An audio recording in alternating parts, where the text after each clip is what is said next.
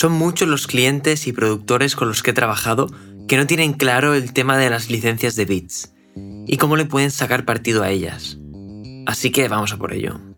Yo soy Cuoca, productor musical especializado en beatmaking y mezcla y ayudo a artistas y productores a sacar su potencial en diferentes ámbitos. Y en los próximos episodios no lo dudes que profundizaremos más en cada pilar para ayudarte a potenciar tu crecimiento, pero creo que el paréntesis de este episodio es necesario. Porque ¿sabes lo que son las licencias? ¿Cómo te puedes aprovechar de ellas? ¿En qué casos no deberías hacerlo? En este episodio te lo explicaré. Y tanto si eres productor como si eres cantante rapero, esto te interesa. Las licencias son la forma que han tenido los beatmakers para paquetizar su trabajo, convertir lo que hasta entonces había sido un servicio en un producto escalable. Antes, con un mercado virgen, la única manera de hacerte con una instrumental a bajo coste era que el beatmaker no fuera especialmente bueno o que estuviera empezando o fuera un amigo que te hiciera precio. Si querías una calidad de beat profesional, tenías que pagar lo que ahora se conoce como licencia exclusiva al beatmaker que elijas. Pero a lo mejor para tus objetivos puede que no sea necesario tener todos los derechos sobre una instrumental y para abaratar el precio final quizás puedes renunciar a ciertos derechos o limitarlos. Ahora con el uso de licencias puedes hacerte con el permiso de usar un beat con un menor coste, incluso si ese beatmaker es muy pro y está en el top. Entonces, ¿qué es una licencia? Hay que tener claro que la licencia es un contrato en el que el productor cede el uso de un instrumental a un artista con unos límites que se establecen en ese contrato a cambio de un precio concreto. Es importante indicar que la propiedad de ese instrumental sigue perteneciendo al productor, al beatmaker. Es decir, que el artista no puede, por ejemplo, revender la instrumental porque nunca ha sido suya. Entonces tenemos varios ítems que tenemos que tener en cuenta en el contrato, como por ejemplo el límite de streams, de venta de CDs físicos, de usos para vídeos o de streams de esos vídeos, cuánto porcentaje de regalías le pertenece a cada uno, si se puede utilizar o no ese bit para conciertos o actuaciones en vivo. Hemos dicho que en el contrato se establecen unos límites sobre ciertos elementos y en caso de superar esos límites se tiene que renegociar una expansión de la licencia o retirar la canción de todas las plataformas. Así que vamos a mirar uno por uno. Un apartado es el límite de streams. ¿Cuántas veces en total se puede reproducir el tema con esa licencia en las plataformas de streaming? El límite de ventas en CD físico. ¿Cuántas unidades físicas se pueden distribuir? El límite de video streaming, cuántas veces se puede reproducir en streaming el videoclip asociado al beat, el porcentaje de regalías que le pertenece al beatmaker y al artista. ¿Se permite o no se permite su uso en espectáculos en vivo? Es cada productor el que elige las condiciones de cada apartado en su tipo de licencia. Es decir, no hay nada estipulado para todo el mundo igual. Y es el que tiene que dejar claro las condiciones antes de su compra. Vamos a analizar los distintos pros y contras dependiendo si eres artista o beatmaker. En primer lugar tienes mucha oferta, vas a poder encontrar el tipo de beat que tú quieras prácticamente en cualquier sitio. La segunda ventaja y de la más evidente es su bajo precio. Otra ventaja es la facilidad de encontrar el tipo de beats que tú quieres. Un método de búsqueda de muchos artistas es buscar un cantante y buscar el tight beat de ese cantante. Esto quiere decir que encuentras un beat que se parezca al estilo de otro rapero al que quieres acercarte. Otra ventaja es la facilidad de descarga y de organización. Hay plataformas como BeatStars que te lo ponen muy muy fácil. Puedes encontrar el beat, el tight beat o seguir al beatmaker que tú quieras, comprar el tipo de licencia que tú elijas y automáticamente te llega un email con la licencia y con los archivos de descarga. Y en resumen es que al final las barreras de entrada al mercado bajan muchísimo para el artista, porque los costes se abaratan también mucho. Para alguien que esté empezando y quiera subir temas, para practicar e ir sumando experiencia, y no tiene un público enorme, el uso de licencias tiene mucho sentido para él, porque muy poca gente realmente pega el pelotazo de un día para otro. En cuanto a los contras, en cuanto a las desventajas que te puede tener un artista, es, es el tema de la exclusividad. ¿Te importa que el beat no sea solamente tuyo? Sino que pueda haber más artistas usando ese mismo beat. Si esto realmente es determinante, no es conveniente que uses licencias de beats. Otra desventaja es que a la vez que se reduce el precio, aumentan los límites del contrato. Es decir, podrás hacer menos cosas con el mismo bit. En este caso, puedes tener límites de reproducción o límites temporales. Al final será el productor, mediante el contrato, el que determine cuántas reproducciones se permiten cada tipo de licencia y el tiempo en el que está vigente ese contrato. Otra desventaja es que tardan más en encontrar lo que realmente buscas, porque no están hechas a medida para ti sino eres tú el que te estás adaptando como artista a las creaciones de un beatmaker, que ya se han creado con antelación. Por otro lado, también puedes encontrar dificultades con el copyright, especialmente si es un, si es un beat muy famoso, pero al final tiene fácil solución.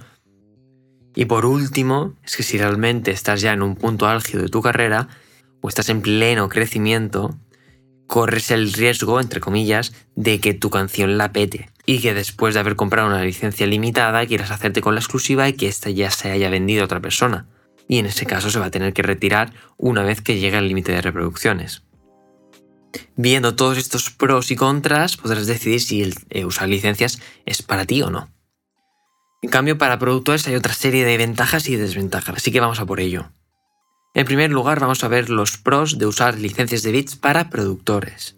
En primer lugar, que su trabajo es escalable. Pasa de ser un servicio en el que tienes que invertir tiempo sí o sí para crear un producto y que éste se venda solo una vez, a que este mismo producto con el mismo esfuerzo y tiempo que le has dedicado se pueda vender más veces, entre comillas, sin apenas esfuerzo. Por otro lado, es él el que establece los precios, calidades, límites. Él tiene el control sobre las diferentes licencias. Otra ventaja, si quieres seguir por este camino, es que existe la posibilidad de ayudarse de la fama, de tendencias y de otros artistas para promocionarse ellos mismos. Imagina que está de moda X artista. Puedes hacer beats basados en ese estilo y promocionarlos en diferentes plataformas, ya que algunos artistas buscan así los beats. Esto suena muy bonito, pero no es tan fácil, pero bueno, básicamente te puedes apoyar de las herramientas SEO.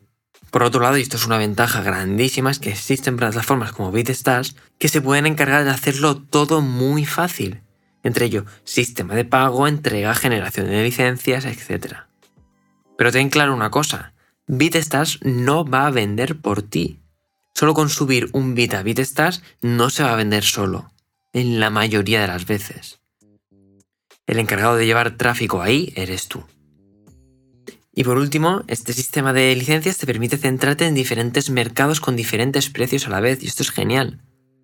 Un mismo bit puede tener la opción de compra de diferentes licencias a la vez, y que un cliente compre un tipo de licencia para ese instrumental y otro cliente compre otro tipo de licencia para esa misma instrumental. Es decir, si hay un rapero que está empezando y quiere la licencia más básica porque sabe que no va a tener reproducciones, te puede comprar la licencia a un precio más barato. En cambio, si otro artista quiere ese mismo beat, pues se puede hacer con la licencia más cara. Quizás la exclusiva o quizás no exclusiva, pero sin límites de reproducciones. En este, en este caso estás atacando a dos mercados diferentes con el mismo producto.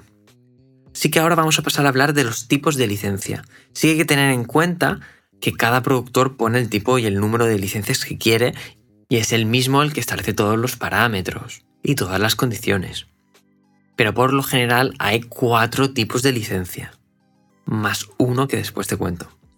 Pero lo dicho, al final cada productor decide. En primer lugar tenemos las licencias MP3. Por lo general son las más baratas, pero también son las más limitadas en derechos. El artista aquí recibe un único archivo en MP3 y se suele vender a artistas que están empezando o quieren empezar a publicar. En segundo lugar tenemos las licencias WAV. Esto es un peldaño más arriba. Puede que tenga o no mejores derechos de licencia en cuanto a reproducciones, etc., que la licencia anterior en MP3. Eso ya depende, como he comentado antes, del productor. Pero aquí la calidad de sonido es mayor, ya que es un archivo WAV y no MP3.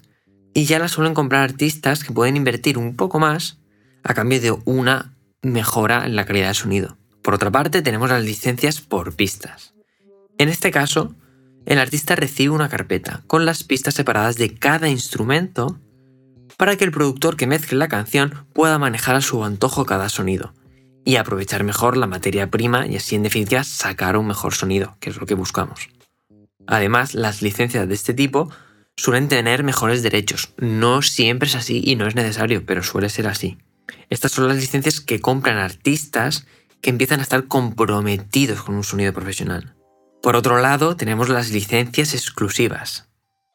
Aquí un artista escucha un beat en una beat store, se enamora de ese instrumental y quiere que deje de estar en circulación para hacerse con el máximo de derechos. El artista recibe también las pistas por separado, como en el caso anterior, pero además el beat debe desaparecer de todas las tiendas para que nadie más se pueda hacer con él. Además, esta licencia tiene derechos ilimitados a nivel de temporalidad y de reproducciones. Son para artistas que vayan en serio en su carrera y no quieren andar con problemas o limitaciones como con el resto de licencias. El único contra, como he comentado antes, es que es posible que ya se haya vendido una licencia de menor rango antes. En este caso, se tiene que respetar el track con la licencia menor y una vez se acabe, este track debe desaparecer. Hasta entonces tienen que convivir. De hecho, por defecto, en los contratos de licencia de BeatStar se protege a este tipo de, de licencias menores. Y hay un último tipo de licencia que tampoco se puede considerar como tal, porque al final nunca aparece en una store, en una tienda, en BeatStars. Y son los beats personalizados o los custom beats. Aquí el artista y el productor trabajan mano a mano para crear un instrumental desde cero y a medida exactamente a gusto del artista. Muchos grandes artistas van directamente a por este tipo de instrumentales. Tienen todos los derechos de reproducción y temporales sin límites. A partir de aquí se puede complicar y dividir y hacer todo el tipo de licencias tanto como uno quiera. Y además en los contratos y licencias se tienen que especificar muchos más aspectos concretos. Si tiene que aparecer en los créditos o no el nombre del productor, cuánto porcentaje de los derechos de autor del tema se lleva al autor, entre otras muchas cosas, pero vamos a mantener el podcast simple. Este episodio no es un máster de licencias, sino un pequeño esquema para empezar a introducir en este mundo a aquellos que no sepan de qué va. Si me preguntas qué hago yo o cómo lo tengo montado, hay un tema y es que, en mi opinión, siempre es mejor usar la técnica KISS. Keep it simple, stupid. Mantenerlo simple. Intento simplificar al máximo los tipos de licencia, tanto para ahorrarme tiempo en ir controlando como para ponerlo fácil a mis clientes. En mi caso, por ejemplo, solo oferto dos tipos de licencia. Una es la WAP, con una pista y con unos límites ya bastante altos de reproducción a medio millón de audio y medio millón de vídeo. No ofrezco directamente la licencia en MP3 porque en mi caso solo quiero trabajar con artistas que realmente tengan un poco de preocupación por su sonido y que suenen bien. No quiero que una instrumental mía suene mal en ningún sitio, por muy pequeño que sea artista. Y la siguiente licencia que tengo ya es ilimitada por pistas. Tal cual, sin límite de nada, reciben las pistas y hasta luego y no se tienen que preocupar de nada. Ni yo tampoco. Por otro lado, la licencia exclusiva la tengo disponible, pero la gente no puede comprarla directamente. Tiene que hacer una oferta y dependiendo de las circunstancias de si realmente quiero o no vender esa instrumental en exclusiva y si conozco la trayectoria del artista, puedo aceptar yo o no. En caso que un artista quiera una instrumental a medida, siempre tiene que contactarme directamente, así que no lo publico directamente en la story. ¿Por qué hago esto? para centrarme en mejorar yo y mi negocio, y no perder el tiempo con tecnicismos, ni controlar las reproducciones de nadie, ni nada por el estilo. Ahora, ¿te interesa entrar en el mundo de los bits por licencias? Pues esto va a depender mucho de esta pregunta. ¿En qué mercado te mueves? Tanto como artista como productor. Si como productor tu cliente son artistas que están empezando e invierten cantidades más pequeñas de dinero, desde luego es una buena manera de sacar partido a tu tiempo, ya que si vendes a bajo coste, tu opción para mantenerte es ir a volumen. En mi caso no me centro en ventas de licencia, pero las tengo ahí porque en ocasiones pues pueden venderse, pero no, no le dedico el tiempo en específico en hacer crecer ese sector. Si como artista no te importa aceptar limitaciones o sabes que tus números nunca van a sobrepasar los límites de la licencia, te conviene mientras aumentas tu fanbase. En tu caso, ¿debes usar licencias? Pues depende en el punto en el que estés tú. Si estás empezando, no tienes público y todavía lo tienes que generar, creo que tiene más sentido empezar vendiendo bits exclusivos o incluso personalizados a artistas de tu nivel de mercado que se lo puedan permitir para ir creando nombre y ganando experiencia, conseguir un portafolio de gente con la que has trabajado. Y paralelamente ir creando un catálogo al que ir llevando tráfico, ya sea orgánico y de pago, y de ahí sí que va a entrar licencias. No quiero alargar mucho la duración de este episodio, pero voy a tratar rápido estos temas. En primer lugar, ¿los bits de licencia tienen que estar mezclados? Por lo general, la muestra, lo que uno escucha en YouTube o en BeatStars, que tiene la etiqueta del productor, que es lo que se escucha directamente en la tienda, suele estar mezclado y masterizado, básicamente para enamorar al oyente y que le entren ganas de comprarlo. En cambio, si compran una licencia con pista única, les debe llegar mezclado, pero con espacio, tanto a nivel de dBs como a nivel frecuencial, para que quepa una voz encima. Si compran el beat por pistas, estas pistas no tienen que estar mezcladas, o al menos no en exceso, y será un productor posterior el que se encargue de la mezcla. ¿Dónde se venden los beats? ¿Es necesario tener una tienda de beats como BeatStars? Pues escúchame. Estos beats por licencia los puedes encontrar o subir a cualquier plataforma de audio, tipo YouTube, SoundCloud o donde sea. Las tiendas tipo BeatStars no son 100% necesarias. Pero en caso de no usarlas te tendrías que encargar tú de mostrar, cobrar, entregar el producto concreto con la licencia personalizada a nombre del cliente, etc. Yo solamente por ahorrarme tiempo en todo esto sí que uso BitStars y es ahí donde alojo mis bits. Si hay alguien interesado en alguno y me pregunta, lo derivo directamente allí, simplemente porque me resulta más fácil y rápido. Por otro lado, también existen otras tendencias, como la venta de álbumes de bits cerrados o ventas de bundles o packs donde se ofrece una gran cantidad de bits a precios muy reducidos.